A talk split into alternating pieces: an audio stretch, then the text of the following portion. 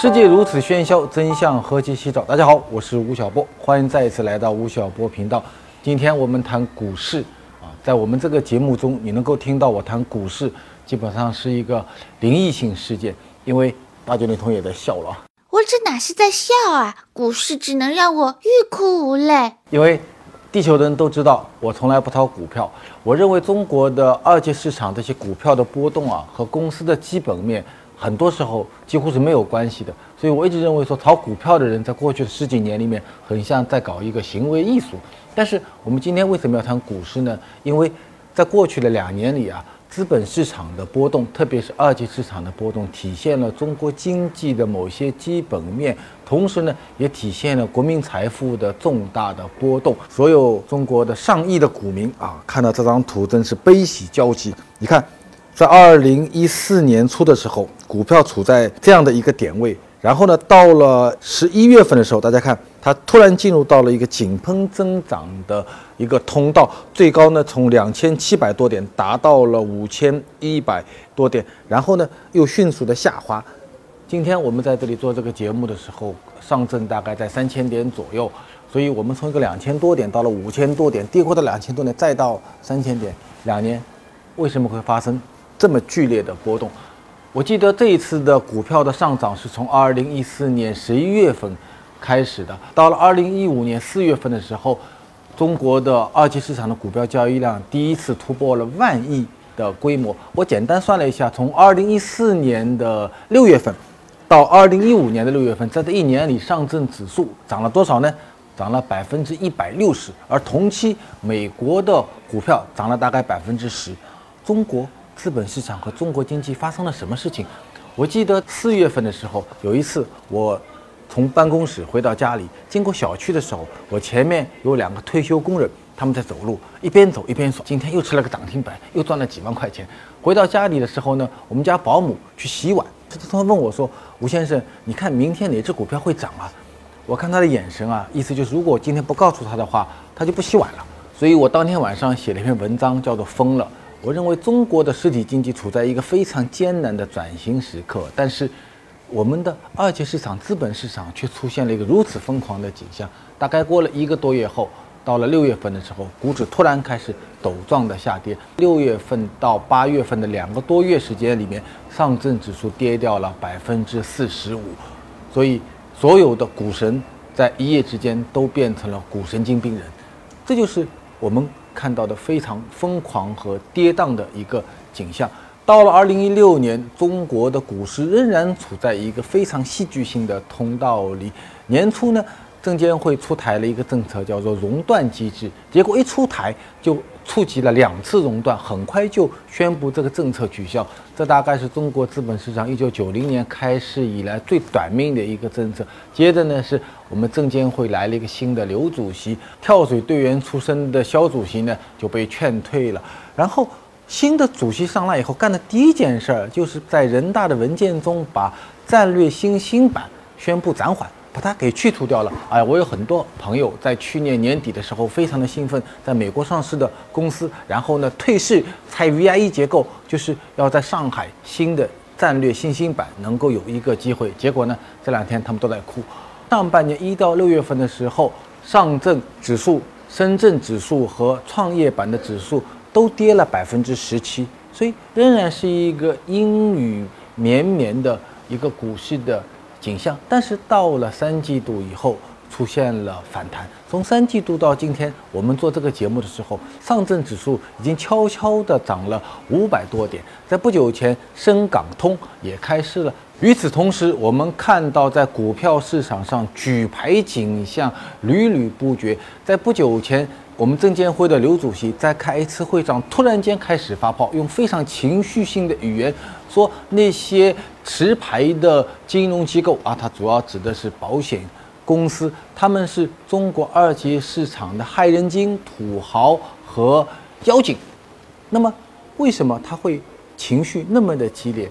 在今年中国的股票市场的复苏，它的基本的因素是什么？而在二零一七年。中国的股市又会有怎么样的表现呢？我们今天请到了交银国际的董事总经理研究部的负责人洪浩，我们请洪浩兄跟我们一起来分析一下两年来中国资本市场的波动，他的看法。谢谢洪浩兄，谢谢吴老师，感谢。哎呀，对于股市，我真是一个门外汉。刚才实际上花了一点时间，简单回顾了一下两年来中国资本市场的这么一个波动。哎，在过去两年来，你自己的心境是怎么样的？呃，我觉得和大家都是一样吧，也经历了大起大落。那么其实呢，很多人在一四年经历了一个财富的急剧的膨胀之后，在一五年又还回去了。那么甚至 有的人甚至更多。拿了我的给我送回来，赚了我的给我还回来。呃，一四年十一月份的股票的复苏，大家认为是一个银根松动，呃，央行降息的一个结果。从这个点来看的话，是不是中国的信贷政策和货币政策对资本市场影响是有带有决定性的作用？是这样吗？呃，可以说是一个非常重要的作用吧。嗯。呃，二零一四年十一月份，呃。第一次降息之后，嗯，那我们看到呢，这个我们的中国的股市呢，从两千五六百点左右吧，一下到了一四年的年底了，上窜到接近三千点啊。那么这个时候呢，其实我们看到一个，在短短的几个星期里头，一个四百多点的爬升哈，在没有别的更显著的因素，嗯啊，去解释这个现象的时候呢，那么我们可以认为啊，是央行的这个呃银根松动和这个货币政策的宽松呢，导致了这一波行情。六月份的时候，突然间出现暴跌的景象。这个在当时证券业大家有预测吗？基本上面，因为呢，我觉得到了最后，呃，在五月份之后哈，那么呃，我记得呢，央行第二次降息，那么这个时候呢，大家都觉得呃，货币政策还会继续宽松。那么如果从历史经验呃角度来考虑呢，如果我们的货币条件还是宽松的话呢，其实呃，股票市场的泡沫是比较比较难破灭。对。那么其实我们当时看到呢，就是说呃，在最后的股市直线上升的这个阶段，这个这个时候呢，呃，我们看到的是，呃，我们中国股市的换手率，其实我们可以用这个换手率呢去衡量市场的投机的程度。对。那么我们中国当时中国市场的换手率大概是五天，就是每个人呢买买了一个股票呢，他只持有五天，然后就换就扔给别人。在九十年代台湾股市泡沫最大的泡沫的时候呢。呃，他们的换手率呢，大概是在十五天左右。对，十五。也就是说呢，我们在最疯狂的时候呢，我们的换手的速度呢，是比别人快，快三倍。那么这个时候呢，不仅仅是对比这个台湾的换手率，那么对比说，比如说纳斯达克在，在股呃两千年顶峰的换手率呢，大概也是在十五到二十天左右。嗯。所以呢，当时我们知道呢，这个现象是非常罕见的。那么同时呢，也是我们这个人类股票市场上可能也是绝无仅有的一个。但是也很少人警告。说危机会到来，嗯，因为大家还是所谓的人心思涨啊，就是 因为呢，我们中国的股票市场的制度的设计，我认为是有问题的。那么我们中国市场股票设计呢，是鼓励大家做多，而不是让大家做空的。嗯。那么从这个我们的这个，比如说这个呃 T 加一的这个呃股票的这个制度的设计啊，啊，从我们这个呃 IPO 上市，我们要制定一个二十三倍的市盈率啊。嗯。呃，从我们的这个呃，股指期货呢，在这个呃股股灾之后呢，被关闭啊，等等。那么这些种种的迹象呢，都说明，其实我们股票市场的制度的设计呢，其实是指鼓励做多，不主不鼓励做空的。古代以后，我碰到几过一几个证监会的官员，大家在讨论说，为什么呃到了六月份以后，突然间会陡状的下滑？他们在反思中有一点。啊，不知道你认不认同？他们认为说，还是证监当局对场外配资的部分的规模，呃，预测是完全失去了水准。嗯，我我不认同这个观点，是吧？我认为这只是一个呃表征，一个表象。嗯，我们呃场内的配置大概是两点二、两点四万亿左右，场外的配置呢，基本上是场内的。跟场内是相当的这个配置的水平，那么也就是说呢，我们总配置的水平，两融水平呢达到了接近五万亿的水平。嗯，那么在最高点的时候呢，我们的中中国的股市的总市值大概七十万亿。那么也就是说呢，我们两融占股市总市值的占比大概是百分之七左右。那什么概念呢？纳斯达克在最最高的时候，两千年最呃泡沫最高点的时候呢，它的这个融资融券的占比是百分之三点五。嗯，就是比人家还要高一倍。你想想，那所以呢？查两融呢，它只是一个出发点。嗯，那么最根本的原因还是因为我们中国的股市呢，由于制度上的设计呢，由于鼓只鼓励做多不鼓励做空呢，那么我们的这个我们的这个股市的估值，当时最高的时候，比如说像那个创业板是一百多倍的市盈率，也就是说你不吃不喝要要等一百年才能才能赚回来。对，如果不吃不喝，一百年后我都可以买房了。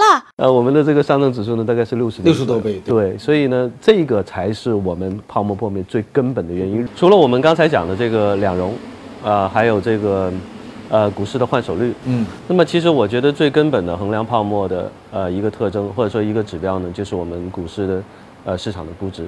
嗯，那么同时呢，我觉得在我们资本账户和资本市场开放的这个新的世纪，嗯，我们中国的股市的这个呃这个估值呢，仍然是比国外高很多的。对，那么这样的话呢，如果想象一下啊，如果我们打开资本市场，那么这个时候呢，我们会看到呢，一般来说呢，水是往从高往低处流的。对，也就是说呢，我们中国人以前买了这个很贵的中国股票，突然呢一下一看一看那香港，香港比这边还便宜，搞了这么半天还便宜了百分之二十，嗯对吧？同一个公司，对，那么而且是一个呃以美元计价，因为港币是一个其实就是个美元对，所以呢是一个以美元计价的资产。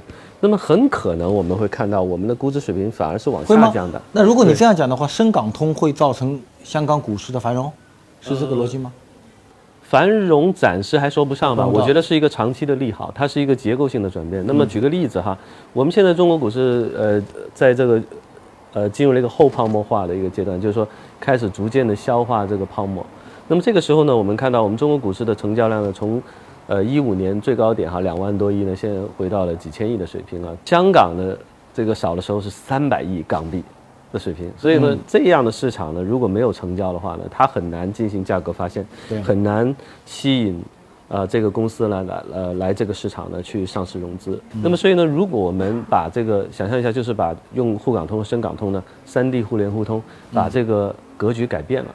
啊，让香港市场呢不仅仅有这个国外的资本，像这个什么欧美的资本、日本资本，那么还有我们中国大陆的钱到香港市场，那么这个整个市场的这个参与者呢，这个结构呢就完全不一样了。那么这个估值水平呢很可能会抬高。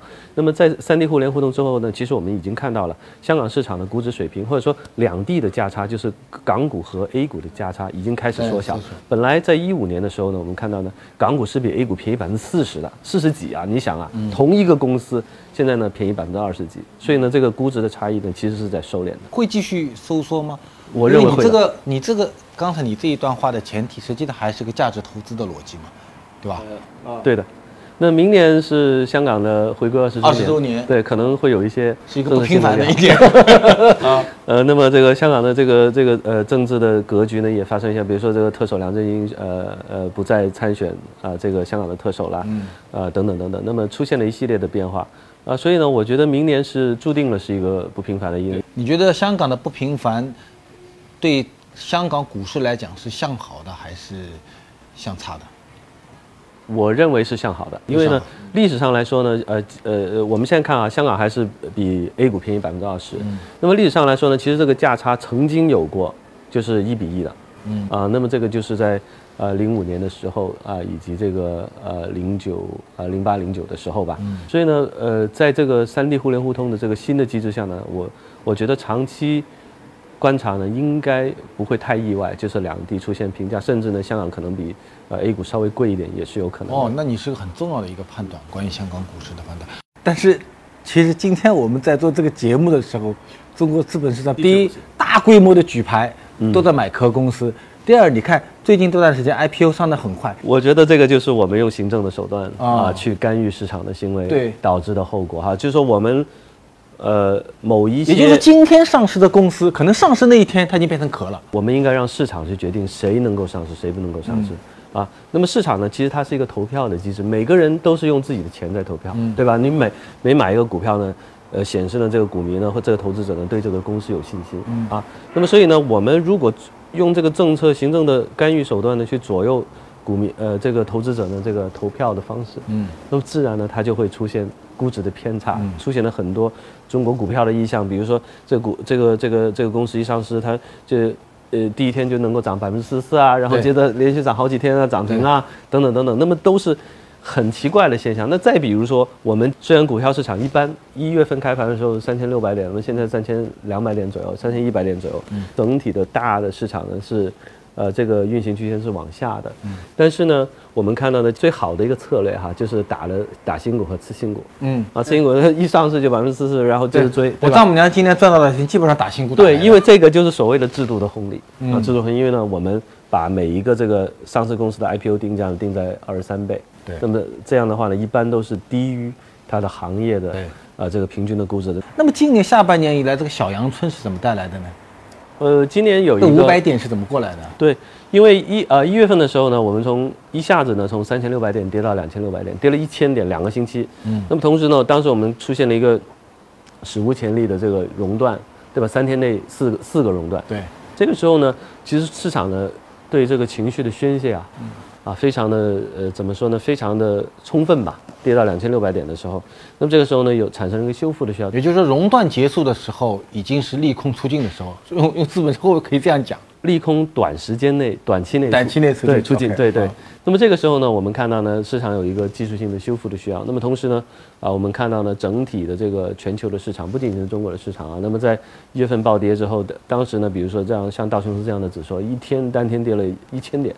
啊，这个标普指数呢，上下当天也是百分之五，这是都是历史性史诗级别的波动。嗯，那么这个时候呢，我们看到呢，每一次市场下跌的时候，啊，央行就出来了啊，不仅仅是我们中国的央行，这，呃，美联储啊，欧央行都出来了。美联储呢，本来是今年，呃呃，吴老师您还记得的话，本来美联储说今年要加息四次的。对。啊，结果呢，加了半天，可能就加一次就不如加了，对吧？嗯。那么同时呢，呃，每一次市场暴跌的时候呢，就是说。啊，这个联储呢，本来它的这个货币政策的这个呃呃执行的这个标准呢，就是说呃，通胀上到百分之二，嗯，啊这个呃呃失业率呢继续的下行，那么这个时候呢，它就可以加息。结果呢，后来随着市场暴跌，它又加了一条标准，就是说这个在不影响这个市场大幅波动的基础上，嗯，我们加息。嗯，那么这个时候呢，市场似乎呢看透了央行的意愿，就是央行加息的时候呢，呃或者说货币政策运行呢。被市场绑架，绑架了。对，所以呢，每一个坑呢，啊，大家都预期央行继续的宽松，更大的宽松，哈，所以呢，产生了一波修复的行情。嗯嗯，我们看二零一七年啊，我我来跟你做这个节目之前，我大概看了二十个机构的预测，我觉得很吃惊，几乎百分之一百是看好。我没有有几种看法吧，一个呢就是说这个房地产市场调控呢，把这个基金资金资金往出来。啊，我觉得这个说法有失偏颇。嗯啊，因为呢，这历史上来说呢，我们看到呢，每一次房地产调控，嗯，之后股票都是不行的。啊，零七年九月份，对吧？呃，零九年十月份，一零年的四月份，呃，一三年的二月份，每一次大的房地产调控，大型房地产调控，股票都是不都不好。其实。房地产市场的交易啊，它对这个流动性是有一个放大的作用的，因为呢，每一次这个房地产的这个交易呢，都产生一笔新的信贷，嗯，那么这随着信贷的增长呢，以及随着这个新房的购买衍生出来的对于家电的购买啊、家具的购买等等的，其实这个都是放大了，放大对，放大了需求，放大了流动性的。那么想想象一下呢，我们把这个过程反过来，那么其实呢，每一次房地产调控呢，它对流流动性都是一个收缩的作用，那么这个时候呢，就会导致随后。至少几个月吧，反正这个股票市场呢都不会太好。那么从你的观点，估计大概会是什么一个曲线？我觉得应该是一个呃，还是一个震荡的呃区间吧。因为呢，呃，今年呢，我我我用的是一个呃呃比较科学的方法去计算啊，我是比较这个呃股票和债券的收益率。那么历史上来看呢，其实我们看到呢，去年。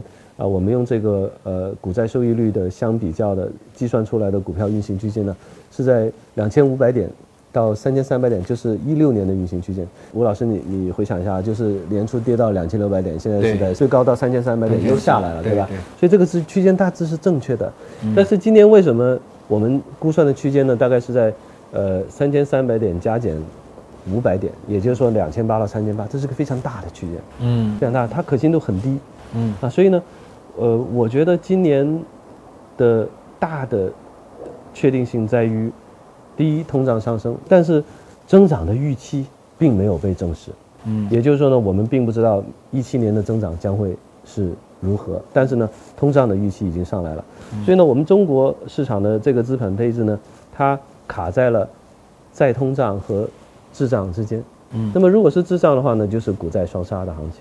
嗯，那么如果是再通胀的话呢，至少股票应该有一些行情，有些机会。所以呢，这个就导致了我们呃演绎出来一个这么宽的区间。那么同时呢，假如我们今年，呃债券的收益率进一步上升的话，那么其实呢，我们看到的这些我我演绎出来的情景呢，大概有三分之二的概率啊，嗯，呃，它的股票的点位呢，其实低于三千三百点，也是低于我们目前这种点位的。所以呢，这个是让我比较不安的呃一个啊一个推论，呃，也是我和市场共识呢非常不一样的地方。嗯，人民币汇率有关系吗？呃，非常有关系，非常有关系。那么其实呢，从一五年八月份我们呃汇率改革，对吧？主动贬值，那么当时呢，呃，这是呃股票一下子呃跌得非常厉害，跌了百分之八点几吧，如果没有搞错的话那天。那么后来呢，一月份呢，我们第二次主动贬值呢，那么呃也造成了第二次暴跌。那么所以呢，其实汇率呢影响了呃这个呃资本市场的对于股票的定价。那么在新的一年里头，在二零一七年里头呢，人民币贬值压力会非常大。为什么呢？呃，因为呢，我觉得呃。在我们的债券市场杠杆非常高的时候，如果我们央将央行呢主动加息，去刺破这个债券的泡沫，那么它的连锁反应就是，房地产市场也可能也 hold 不住。嗯，债券市场是一个五十万亿的市场，股票市场是一个四十到五十万亿的市场，差不多。房地产是三百万亿的市场。嗯，我们节目的最后啊，呃，给我们的股民朋友们，因为我们这个节目呢还是有很多在炒股票的同学们。你给他们一些呃建议，比如我们提个三条建议，在二零一七年，他们如果在中国市场做股票的话，有哪三条建议可以给到大家？嗯，我觉得二零一七年是一个呃注定了是一个史诗级动荡的一年啊，呃，那么这个时候呢，我觉得呃，第一呢，呃，从一五年和一六年，尤其是一五年的教训呢，告诉我们，第一呢，不能够太贪心，不能太贪心，在中国股市贪心也吃不成像我这样的胖子。那么，呃，同时呢，我们关注低估值的大盘蓝筹股。那么这些股票呢，是我们，呃，中国股市运行的根基，也是我们中国经实体经济的这个磐石。嗯。呃，那么他们呢，呃，在即便是有下行的机会呢，但是呢，它也会受到，呃，大资金和国家队的这个支持。那么第二个呢，我觉得，呃，除了我们中国，随着我们中国资本市场的开放。资本账户的开放，也就是人民币贬值的趋势加强，那么其实我们觉得呢，配置一些海外的资产啊，海外资金，比如说港股，港股还比中国 A 股便宜百分之二十。对。那么这百分之二十里头呢，其实有很多啊，是我们呃中国的大型的企业，大型的国企蓝筹股。那么这些公司在新的一年里头，在我们的。整体的国家的运行哈，或者说我们进入个大大国博弈的这个阶段，那么这些蓝大的国企和蓝筹股呢，呃，应该是会受到国家政策的支持。嗯，那么第三呢，就是呃，在整体的如果是市场的这个利率呢继续上行的话呢，啊，其实呢，它对这个成长股的冲击啊，尤其是对小盘股的冲击还是比较大的。嗯，那么所以呢，这个小盘股呢，在呃享受了。一三年以来，享受了大概是在四年的这个大的牛市之后呢，呃，它运行的阻力呢会比较大，因为呢市场的利率在不断的抬升，嗯，呃，同时呢，大盘蓝筹股呢有这个吸流动性的这个效应，啊，所以呢，呃，同时呢这个以及这个 IPO 的这个节奏啊加快，呃加快等等，那么都会对呃小盘成长股呢呃构成一定的压力，嗯，那么所以呢。呃，在这些这在这个板块投资的呃同学们呢，呃需要注意风险，呃，那么同时呢，如果是看好这个公司的某一些小盘成长股公司的这个呃长期的趋势的话呢，它一定要拿得住哈，因为呢，明年的波动呢可能会比较大，嗯，明年波动会比较大，关注蓝筹股，推荐港股，在做中小盘成长股的同学们要保持一定的警惕性，这是洪浩兄给大家的建议。谢谢吴老师，感谢感谢吴老吴老师，您最强烈的不安全感来源于什么呢？哎呦，我在二十多年前最强烈的不安全感来自于财富，因为我们这一代人都是从短缺经济过来的，我非常害怕财富的缺失影响到我正常的生活。然后我在写作过程中也非常害怕我的财富的不足影响我对。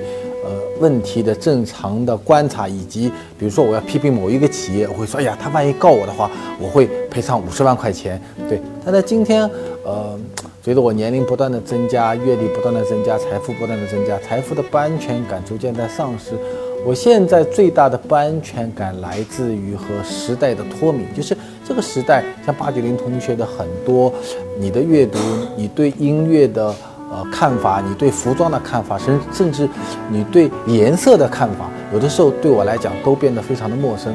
那我担心说，当我跟年轻、跟新的变化产生脱节的时候，那我就会变成一个很衰老的人。